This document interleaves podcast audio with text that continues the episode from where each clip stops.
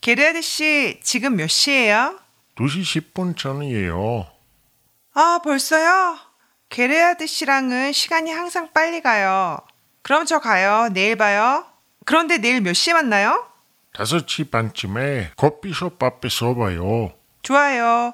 그럼 내일 봐요. 네, 잘 가요.